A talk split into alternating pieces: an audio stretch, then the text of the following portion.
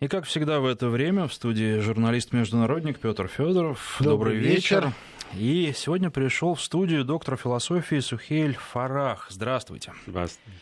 А также у микрофона Александр Андреев. А тема наша сегодняшняя обозначена как образ России в мире. Да, она самая общая, и я думаю, что доктор Фарах наилучший собеседник по этой теме. Он из Ливана, это человек-мост. Я очень люблю таких людей, знаете, люди, которые соединяют цивилизации.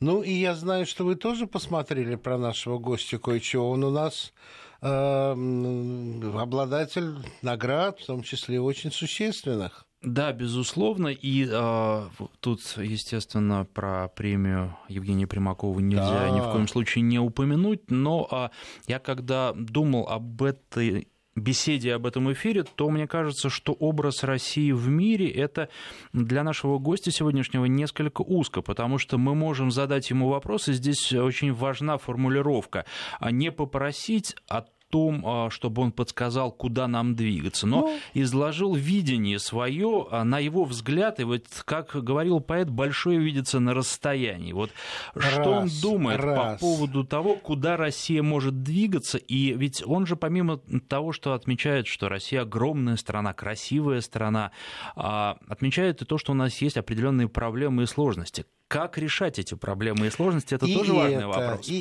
это, и, скажем, роль российской цивилизации, потому что, по-моему, с этим наш гость согласен, что Россия это не э, просто часть Европы, не просто часть Азии, это цивилизационный э, процесс. Но представим, наконец, слово нашему замечательному гостю. Спасибо, дорогие коллеги. Рад быть с вами в этом прекрасном месте, в студию, где вот последняя статистика, то, что я получил, что только в Москве э, миллион человек смотрит этот э, э, радиоканал. радиоканал. Это значит, что это очень много обозначает. Значит, действительно, вот ваша программа, и вообще она насыщена, она уже требуется, аудитория широкая. Это, ну, конечно, вы, тогда, раз... вы тогда не боитесь и готовы отвечать на те вопросы, которые вам слушатели адресуют? С удовольствием, с удовольствием. Отлично. Тогда Но... после вас будут объявлены телефоны и другие средства связи. Прекрасно, очень хорошо. Ну, знаете что, вот э, я расскажу следующее. В принципе, э, э, я, ну, как я могу представить Россию? Вот человек, который занимает, давным-давно занимается вопросом социокультура, антропология, философия, цивилизация и так далее. Действительно, в общем, сейчас уже идет, как вы прекрасно знаете, что разные интерпретации по поводу как можно характеризировать, в общем, российская цивилизация. Она а, вообще, ну, она вообще да, имеет свой э, самостоятельный статус цивилизационный, то есть можно назвать ее российская цивилизация, или все-таки она евразийская цивилизация, или некоторые, которые э, уделяют большое внимание на род религии, и некоторые, есть такие вот мыслители, в общем, или историки, которые считают, что российская цивилизация это православная цивилизация. А куда же мы 20% мусульман денем? Да, хотя там 20% не только и мусульман, и там и иудеи, и там и буддистов, ну, конечно, и, и так далее. Да, и так да, далее. да, я просто не успел перечислить. Да, но, но или, или, или в принципе она типичная э, европейская цивилизация и так далее. Это бесконечный спорт вот, вокруг этой тематики. Ну, я, в общем, так, э, поскольку считаю себя немножко пионер в этой области, ну, хотя я уже написал две книги о России. Одна первая книга, которая носит название «Российская цивилизация. Вопросы идентичности и иного по сравнению uh-huh. с другими». И вторая там книга, которая вот недавно она вышла, и имею большую честь, что эта книга она получила международную премию имени Примакова, она носит название «Российская цивилизация в смысле судьба». Книга, она уже издана на арабском языке, сейчас она переводится на английский и на русский. То есть, в принципе, так, ну, сделать, могу делать маленький вывод. Я считаю, что этот все-таки, если так смотреть со всех сторон, можно сразу даст ответ, российская цивилизация – это евразийская цивилизация. из-за простой причины, потому что там понятно, что, в общем, что вот два трети, в общем, ну, россиян в Европе, одна треть в Азии, Э, то есть и вообще это любая это по населению. По населению. А по территории а много по... наоборот. А по территории это понятно, конечно, по территории это самая большая география на Земле, где, где это самый-самый-самый, я считаю, что богатый э, ресурсы на Земле, и помимо этого, что на этой территории, где, существует, где живут уже давным-давно сотни национальностей, культуры и так далее, и так далее, они дали миру и, произв... Э, и подарили ему Действительно, очень уникальная такая культура, очень уникальная цивилизация. И когда я всегда напоминаю общее мнение Сартер, когда э, ему, когда он был когда-то марксистом, uh-huh. и когда марксизм был там, этот, э, была очень популярная философия, а он сказал, любой, э, в общем, интеллектуальный человек, если не знает марксизм, значит, он недостаточно интеллектуальный. Я, я просто говорю, там, если задают мне вопрос, если любой самый интеллектуальный человек, если не знает, что такое российская культура, что такое российская духовная культура, э, что такое российская цивилизация, а, он действительно недостаточно интеллектуальный человек, потому что сама по себе, в общем, эта цивилизация, она, а, вот если, допустим, можно определить, э, будем так сказать, российский мозг и разделить его на три части. Первый часть да. это научный разум, второй часть это мир э, соображений или идеологии, третий часть это мир научная фантазия, то эти три стороны, трой, э, то есть троица, которые э, вот это, каждый, каждый, я бы сказал, в общем, элемент, он дал, э, ну и евразийскому миру, и миру целиком колоссальные труды в области и науки, в области и литературы, и науки, искусства, и в области Доктор фантазии. Фарах, а с чем тогда я немножечко к современности приду? Вот я часто бываю в Европе, я встречаюсь со своими коллегами, и часто сталкиваюсь, что они реально не знают, что такое современная Россия. Они живут представлением прошлого и э, нередко отталкивают знания о России. То, что я им рассказываю, они меня выслушивают, но видно, что им дискомфортно это слушать. Они хотели бы вернуться к тому образу, который у них составлен. Э, и я ощущаю не раз учил, я 8 лет проработал в Европе, боязнь в отношении России. И боязнь, и стереотип, э, дорогой коллега. Я, я расскажу один вопрос. В принципе, любой человек, если... Я давным-давно занимаю вопрос диалог цивилизации, и всегда задаю вопрос для себя, для студентов и тоже в моих трудах, что э, э, человек, если для того, чтобы вести диалог с другими носителями да. другой культуры, он должен иметь вначале э, разумный диалог с самим собой. Он должен освободить себя от своих стереотипов и от стереотипов от других. И получается, в общем, в Западная Европа и западная культура, она пока, я бы сказал, до сих пор она рабом своего «я», то есть европоцентризм, uh-huh. азиатский центризм, и создавали этот образ, когда, в общем, Европа взяла э, цивилизационные инициативы, начиная с периода Возрождения, и когда уже вошла в эпоху модернité, то есть это... Э, модерна, да. Э, модерна, в эпохе модерна, они претендовали для того, чтобы представить мин общечеловеческий проект, да. Но вообще, в принципе, эта философия Возрождения, это она гуманитарная, она прекрасная, никто не может... Я считаю себя тоже европейцем в этом смысле. Так Но мы да, тоже не э, отрицаем. Э, э, да, Я чувствую, что нас отталкивают. Да, вот. Вопрос как? Потом после этого, как получается? Получается, что вот именно у людей, которые, в общем, хотели представить Европу, да, чтобы она вошла совсем в другой цивилизационный путь, да, и чтобы они, они пытались тоже представить мир общечеловеческий, общегуманный проект, дискурс, а потом, после этого, когда они смогли завоевать э, то есть это себя вот во внутренней Европе, uh-huh. и по отношению к другим э, начали освободить себя от этих э, общегуманных ценностей. а вам не кажется, что в Европе вообще каким-то образом э, хотят оставаться в том комфортном мифе, который они для себя создали? Вот вы упомянули Возрождение. А я слышал, я на самом деле разделяю эту точку зрения – что начало, корни, искры возрождения – это на самом деле те э, подвижники культуры, знатоки культуры, искусства, наук, которые хлынули из Византии, раздавленные османами.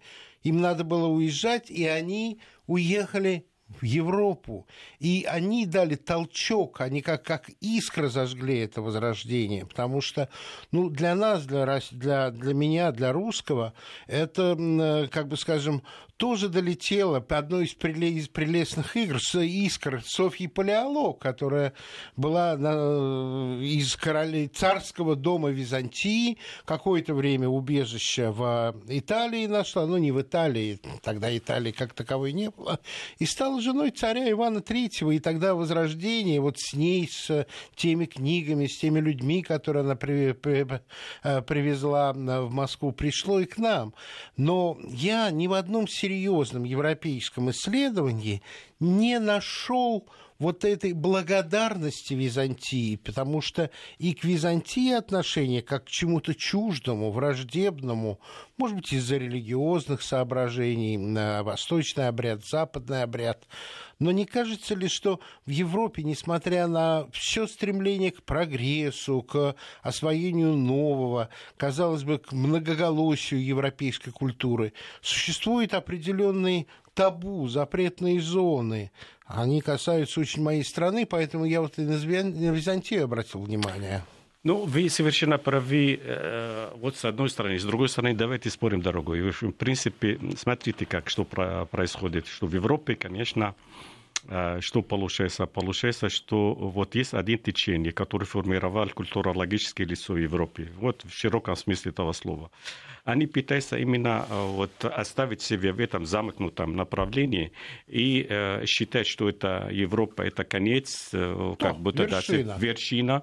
И вот и все эти цивилизации, они очень как будто они или период, э, они недоразвиты, или в принципе, э, вот, то есть эта вершина, она уже остается здесь и, и крутится вокруг себя. Угу. И получается, что надо... А другие должны быть похожими, либо они какие-то не да, такие. Ну, и, и, и, от этого ничего не получается. В принципе, на самом деле, сам по себе, в общем, я могу сказать, но извините, даже в общем в Западной Европе есть такие мыслители, как Мишель Фуко, uh-huh. как этот Клод Леви Страус, как Жак Лакан и другие, которые э, очень здорово критиковали этот европоцентризм, это потому да. что она да, потому что она не имеет этот будущего, и это вообще против закона природы, против логики природы, э, логика истории. Uh-huh. На самом деле, потому что ну, вы приемности существует. И как же это западная европейская культура? Это продолжение вообще вообще средневековый э, вот период, когда вот арабо-исламская цивилизация, 7 да. веков тоже она была, извините, она была ведущая, ведущая цивилизация. До этого я бы сказал, а где наша Византия? Ну, извините, которая, в общем, тысячи она лет тысячи лет существует, и она дала мире шедевры, в общем, и искусство, и система управления, и духовность, и так далее, и так далее. И, в принципе, это, это, это Византия, это восточное крыло западная э, цивилизация. Совершенно и получается, это крыло, почему это крыло как будто не обращает внимания наши коллеги, допустим, западные. Да. Это, в этом смысле действительно это несправедливо, и это не объективно, и это нереально, которое не отражает в общем суть дела. Но я считаю, что таким образом, что в принципе именно э, смотрите, что получается. Получается, любая цивилизация, когда, она, когда идет процесс взаимовлияния, взаимодействия, когда уже она открыта для того, чтобы принимать такие позитивные, интересные э, моменты э, из других цивилизаций, она безусловно становится богаче. И, и, и, и, и в том числе она может обогатить, в общем, культурный мир своего национального я, и в том числе мир целиком. Потому что, э, ну и тем более сейчас на данном этапе мы живем, конечно, в эпохе мондиализации, глобализации, где вообще, э, ну вообще так, когда человек это становится, в общем, как вот вокруг самого себя, становится рабом своего идентичности, своего я, национального или религиозного, это или конфессионального. Это, это что от этого получается? Он, да, может быть, он чувствует себя психологически комфортно со своими, но по отношению к другим как, и где общечеловеческие ценности. Не только, я могу сказать, только общечеловеческие ценности, а где общебожественные ценности. И самое, я считаю, что, дорогие коллеги, мне кажется, самая огромная дилемма, вот, которая состоит перед интеллектуалом западного мира и восточного мира, как можно делать все для того, чтобы сближать и, и объединить вот, э, культур Запада и Востока вокруг этих общечеловеческих ценностей, общебожественных ценностей. Мы не бежим, мы стремимся. А, Александр, вы э, тоже участвуете, вы имеете право задавать вопросы, все, но был бы благодарен, если бы вы слушателей нашими координатами вовлекли бы тоже в беседу. Да, безусловно. Короткий номер для наших смс-сообщений 5533. В начале сообщения пишите слово «Вести». Если вам удобнее писать, задавать вопросы с помощью WhatsApp, Viber, то для этого есть телефонный номер плюс 7 903 170 63 63. Я могу, извините, я что-то продолжаю, да, в общем, да. как я могу смотреть, в общем, исходя а, вот как я представляю Россию, да, ну, в принципе, смотрите, что происходит. Э, с самого начала я, в общем, сказал, что вот Россия это все-таки это евразийская цивилизация. И вообще там есть такое еще мнение у одного очень, ну, который считает его духовный отец геополитики мира а, а, Маккендри, который э, считал, что вот этот, в принципе, кто, э, в принципе, кто обладает Евразия, обладает мир целиком. А сердце Евразии – это Россия. Вот. И, в принципе, и ну, Россия, лестно, она, лестно, да, да. И, и Россия, она уже определяет вектор этого евразийского мира. В этом смысле, э, смотрите, что происходит. Происходит, в общем, что вот, в принципе, она евразийская, во-первых. Второй. Э, Россия, она, безусловно, как сказал э, Бердяев, это страна, да, русский характер, э, русский менталитет, это страна крайности, крайности характера. Я ничего не могу так сказать.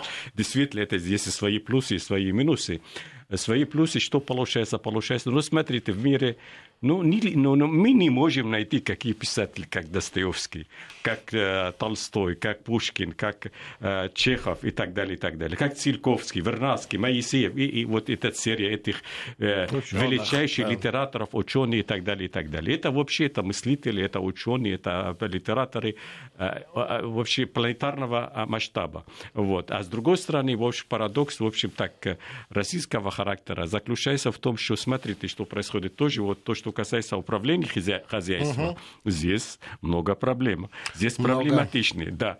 В этом смысле, как это получается, что вот так, что вот, в принципе, э, духовный, интеллектуальный, а вот научный ум российский, но он действительно очень богатый. И могу определить, что вот, вот здесь два элемента, которые можно характеризовать, в общем, менталитет э, э, российского народа, я бы сказал. Есть элемент рационального декартизма, угу. где насущно находится именно в каком научном осмыслении россияне о себе и окружающем мире, о природе и о космосе. Есть элемент духовности. Духовность, я имею в виду духовности Востока. Да. Вот. Востока в широком смысле этого слова. Но Восток России глубоко отличается от Востока арабо-исламского мира. Глубоко а отличается. Вот чем? чем? Понимаете, что, смотрите, чем, во-первых, сама по себе Э, хотим или не хотим, элемент православия э, вот в, рус... Э, в русской духовной культуре имеет большое значение. А православная, в общем, религия или конфессия, она восточная. Она, она византийская, она да. восточная, которая а, вот впитывала в себе, извините, не только элемент Византия, но элемент антиохического. Кстати, много, много, много забывает о, о, о одном, о очень, очень важный элемент – в общем, первый митрополит, который посетил Киев, мать городов России, это был митрополит Сирин из Сирии.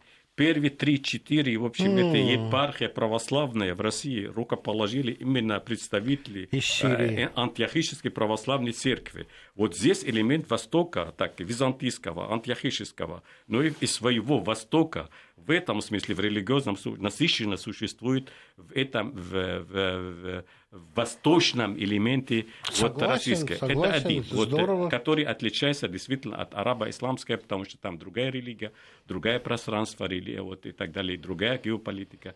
И, разумеется, который э, глубоко отличается от Дальнего Востока, потому что там другие религии, больше там буддизм, больше индуизм, больше э, другая там э, география, э, вот э, другие там э, этнические группы, языки, которые, в общем, это жили в этих краях.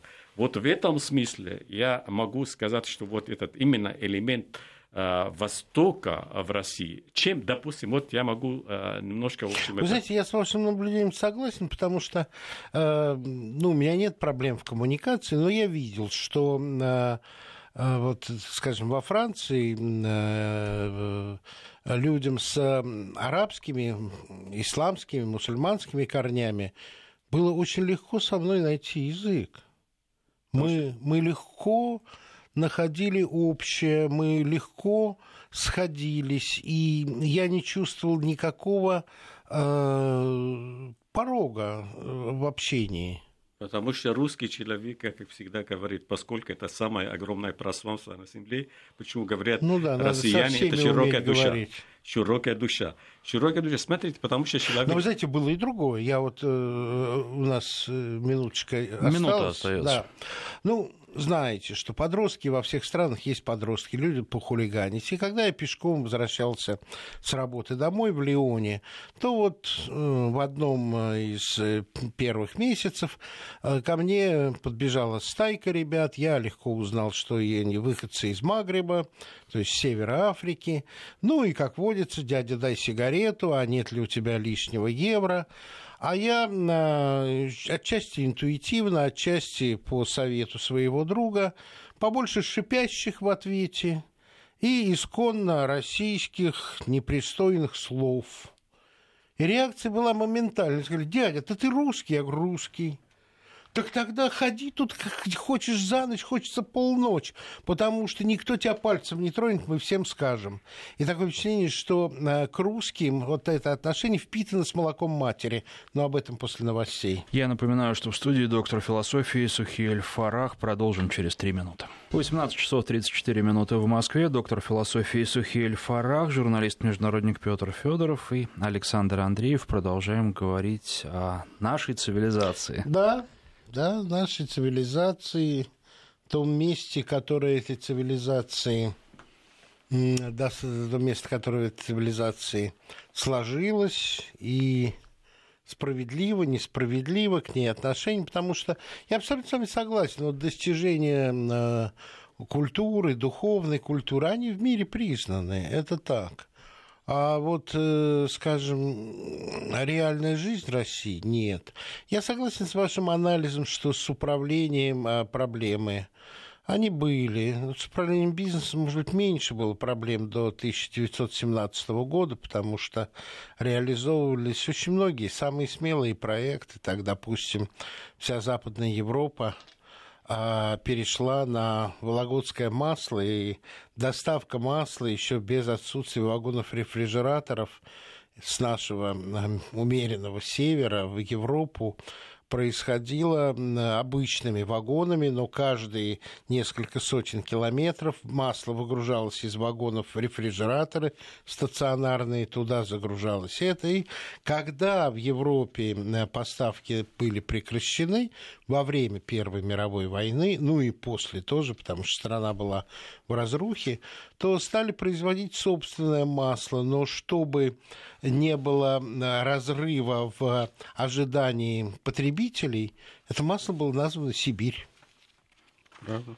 Ну... Была имитация русского продукта уже местными силами, настолько оно было там популярно. Вы знаете, ну, за примерами на самом деле сейчас далеко ходить не нужно, потому что в Китае продается настоящий российский пломбир. Да. Да. Я расскажу вам, не знаете, что вот так, ну, ребята, ну давайте говорим так, про, на самом деле так получается, что, смотрите, площадь, э, вот в России существует 8 миллион 500 э, миллион квадратных километров, это площадь э, равная всей площади США. Имеется огромное природное богатство в России. Вот. Да. Большинство, которые до сих пор еще, это по мнению специалистов, не, уже не добиваются. Они в случае... Уже их... или еще? уже и не добавляется. И вот по мнению, в общем, специалистов, они в случае их рационального и разумного, мудрого использования способы изменить все экономический баланс не только в России и на планете. В интересах России 47% площадей, пригодных для сельского хозяйства, находятся на территории России, который составляет 70% мировой запасов. И к ним никто пока не притягивается. Но это огромные возможности перед Россией. И, в принципе, она вообще сама по себе вот чисто, вот я, когда мы говорим в общем, о богатстве России. Она богата, ну, извините, не только духовной культурой, она богата тоже материальной культурой, ресурсы. И самое главное богатство в России, это, безусловно, это народ образованный, интеллектуальный, и вот в России много-много очень интересных идей. И я думаю, что, дорогие коллеги, ну, что, что, что они говорят, эти западники, в общем, о России и так далее – ну, иногда мы слушаем, э, э, удаляем больше внимания на них. Вот Россия... это правильно. Да, мы Россия... когда-то очень волновались, да. что там про нас думают. Да, да, да. Но сейчас у меня просьба другая, и вы как раз, э, доктор, абсолютно ей соответствуете. Какие недостатки в нас видите, что нам надо исправлять, куда двигаться. вот это очень хороший разговор. При том, что определенные достижения есть, мы снова крупнейший торговец зерном. Безусловно мы снова больше не покупаем некоторое мясо, а уже стали его экспортировать. А, конечно же, а, я глубоко уверен, что нам нужно те колоссальные запасы, которые предыдущими поколениями на территориях были захвачены, взяты, присоединены, расширены. Разные слова употребляют разные люди, но, конечно же, а это все должно быть сохранено для будущих поколений, потому что это не должно быть утрачено. А богатство чрезвычайное. Я привожу только один пример. Это четверть всей питьевой воды планеты в Байкале. В одном озере. Мы не считаем даже сибирских рек. Только одно озеро. Э, да, это так. Э, еще не говорите, какой запас нефти, газа и так далее, и так далее. Понимаете, что вот вы говорили очень интересные идеи по поводу будущего. Но вот ведь я... это же не само к нам пришло. Ну, это мы, же, мы, мы же туда двигались, мы же шли, мы, мы развивались. Безусловно. Это мне часто приходилось, ну не часто, но иногда, э, однажды меня японский профессор спросил, Петр, вы разумный человек, объясните, как же так, вы, рабская, по сути, э, нация, сумели так широко продвинуться? Я говорю, а вы такая боевая нация, даже пролив Лаперуза пересечь не смогли. Может быть, что-то ложное в понимании нас как рабов? Вот загадка русского характера, характера заключается в том, что вы смотрите, раз вы проводили японский пример. Ну, давайте расскажем, немножко копается в истории, но потом дальше лучше все-таки потом дальше смотреть на, вот в будущее. Вот смотрите, что получается. Смотрите, загадка русского характера. Я тоже, кстати, в этой книге я уже осветил очень, то есть одна, даже две главы вот, э, э дух казачества, который смогла завоевать самое огромное пространство, евразийское пространство. Вообще в таких самых жутких условиях, климатических условиях. И они завоевали, извините, самое большое пространство на Земле. Здесь загадка, здесь сын характера можно. Можно я поправлю? Да. Они были передовым отрядом, они чувствовали за собой всю мощь своего государства. У них не был предан тыл, и когда они продвигались вперед, за ними вслед двигалась и администрация, и купцы, и регулярная армия, двигалась вся страна, потому что я профессору-то на самом деле сказал очень простую вещь, не буду ее сейчас долго аргументировать главная национальная черта русского человека – это сопротивление. Это... Сопротивление тому а, давлению, которое было у Орды, когда мы второй раз в рамках Московского Владимирского княжества возникали как нация. Это сопротивление внешнему давлению. Именно поэтому больше никто никогда после ордынского нашествия Россию завоевать не мог. Мы не можем жить под чужим, а, под чужой пятой. А то, что они называют рабством, это на самом деле наше сознательное делегирование части прав и полномочий нашему лидеру. Потому что иначе нельзя, потому что иначе такая большая страна существовать не может, а в силу географических, погодных принципов единственная форма существования русского человека – это сильное государство. Ну и мы живем на земле, и мы ощущаем эту землю своей. Это, наверное, своей. очень важный фактор, и мы можем между собой сколько угодно ссориться, но как только кто-то придет, вот эти все внутренние распри, они забываются, и всегда общество встает на борьбу с врагом, как один да. человек. Доктор не надо убеждать, он э, наш союзник, он э, любит Россию, он ее изучает, но один пример тоже его нужно понимать. Было время, на последние треть XIX века, когда Россия расширялась со скоростью 1 квадратный километр в минуту. Но нужно помнить, что за каждый километр квадратный, ну, может быть, 10 квадратных километров нашей великой страны отдал жизнь ратник, воин, Э, солдат, белый, красный, но так или иначе, все, что у нас есть, это оплачено кровью предков, усилиями предков, и мы это обязаны и должны и сохраним для наших потомков, потому что с некоторой, а с определенной позиции я абсолютно уверен, что Россия это если не самый, то один из самых успешных геополитических проектов за историю. Можно три ремарки делать там? Надо. Да, первые ремарки я расскажу вам одну. В общем, ну, великий историк э, Арнольд Туэмби, он говорит, э, двигает процесс, это когда виза. Визов, это прогресс да, идет именно согласен. когда виза. В принципе, э, смотрите, что происходит. В общем, в России это самое, конечно, в общем, это она холодная страна, безусловно. Она там, она, она вот как тылу креатическая цивилизация, потому что далеко от моря uh-huh. и так далее. Но несмотря на это, что, смотрите, что происходит. В общем, вызов вот где эти холоды, большинство, кроме юга, где относительно умеренный климат, который занимает примерно 18% из территории России, ну, может быть, 20%. А остальное 80% это вот в таких холодных вот, условиях. И смотрите, вызов перед каждым человеком, каждый день, 24 часа он должен выжить он должен работать Правильно. для того, чтобы совершить. И от этого что получается? Получается чудеса. И иногда подвиги. Но смотри, иногда, вот смотрите, на Западе когда смотрят в этом году, в общем, Путин во время а, крещения, да, когда ходит, да, да и, и вот там температура непонятно сколько, наверное, минус, минус 26 градусов, и идет, и там, в общем, это, а, или, или, или когда праздник идет. Доктор, ну вода же теплая, она ноль по сравнению она, да, с минус 26. А, а, представляете, а представляете, западный человек или человек, который живет за рубежом, он паника у него, ну как же это можно, это так делать? Да. И получается, смотрите, что... А, мы сейчас прервемся, у нас нас две минуты рассказ о Хорошо. погоде, потом продолжим.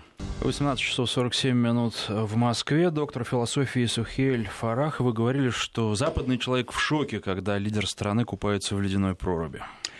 Это, это что-то обозначает, обозначает, что действительно, а, в общем, э, героический рус, э, дух России проявляется перед визами природы, да, и совершает от этого действительно чудеса. И вот вы заметили очень важный элемент, что вот когда, да, в общем, россияне, они уже забывают свои внутренние ссоры, когда идет какой-то э, опасности от врага. То есть это визовый перед внешнего врага и перед природой тоже, да. перед этими катастрофами, они объединяются вместе и проявляются, когда действительно бывают какие огромные достижения в области науки, в области спорта, в области искусства, да, объединяются.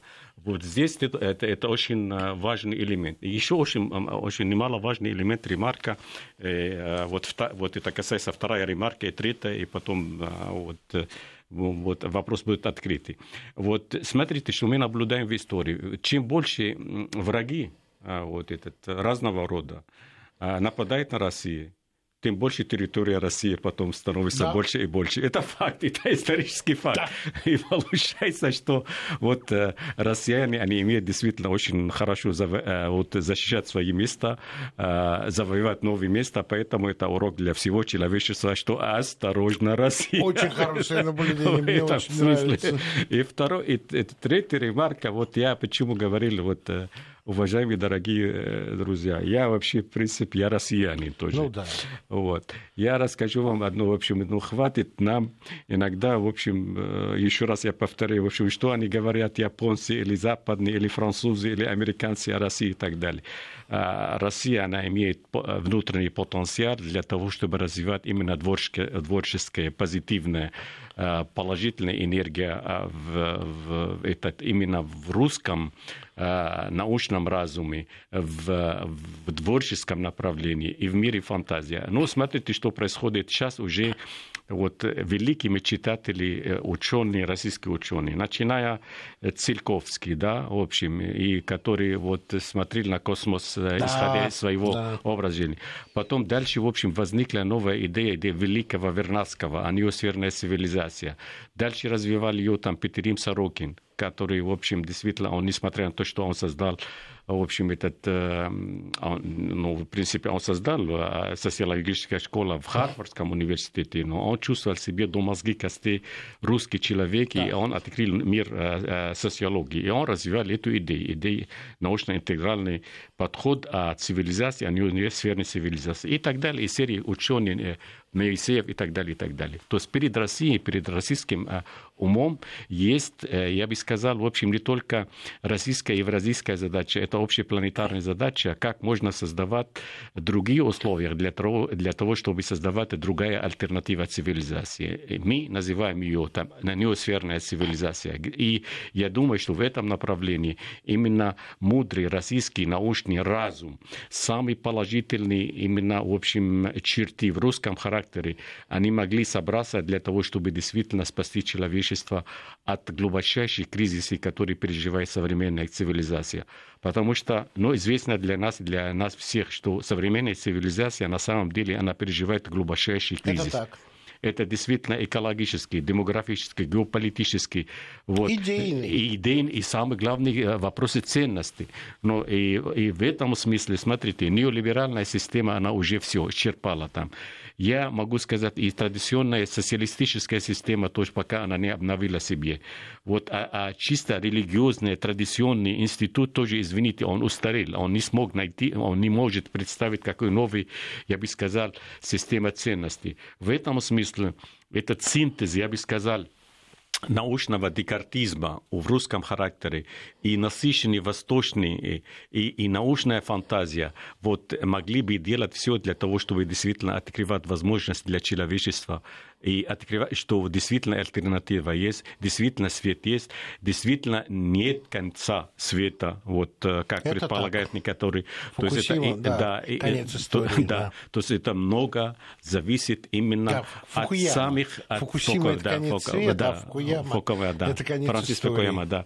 То есть это много зависит действительно от э, мудрого, научного, э, политического разума, от мудрого политического руководителя со своими икапами, от именно, понимаете, когда действительно эквилибр в русском, в русской цивилизации, когда возникает, когда экономика идет на одном корабле вместе с духовной культурой, то Россия, она может представить для мира действительно настоящий образец, образец совсем другого типа. Не западного, не восточного, я имею в виду религиозного, но и в том числе не традиционного, в общем. И в Знаете, этом смысле доктор, есть, да. Это так, но, но чтобы стать идеологически привлекательным, нужно то, что, в общем, сейчас поставлено как одна из важнейших задач. Мы должны показать нашу успешность э, в экономическом и социальном плане.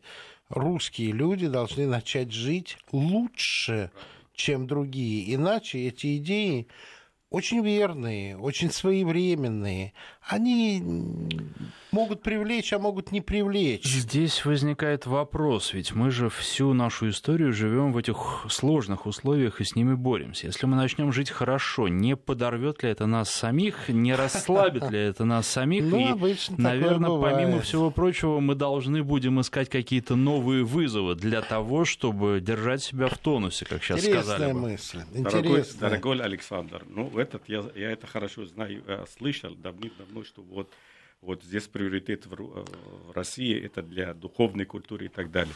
Но смотрите, что происходит. Наш российский народ уже никогда не жил материально хорошо и комфортно. Пора уже, нужно все-таки привыкать. Ну, ребята, нужно все-таки уже пора, я чтобы согласен. жили более-менее комфортно. Для того, чтобы, понимаете, как получается, что да, от мира страданий, от визовых всегда возникают какие шедевры.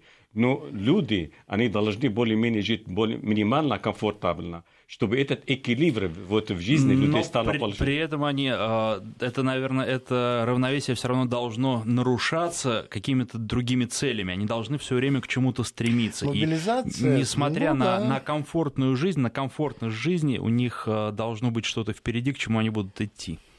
Это правильно. Это так. Это так. Я абсолютно согласен, это правильная мысль. Другое дело, что, в общем, при тех издержках, которые есть, при том, что мы 7 числа очень много узнаем и хорошего, и не очень хорошего на прямой линии президента, потому что люди, как правило, делятся и тем, что у них наболело.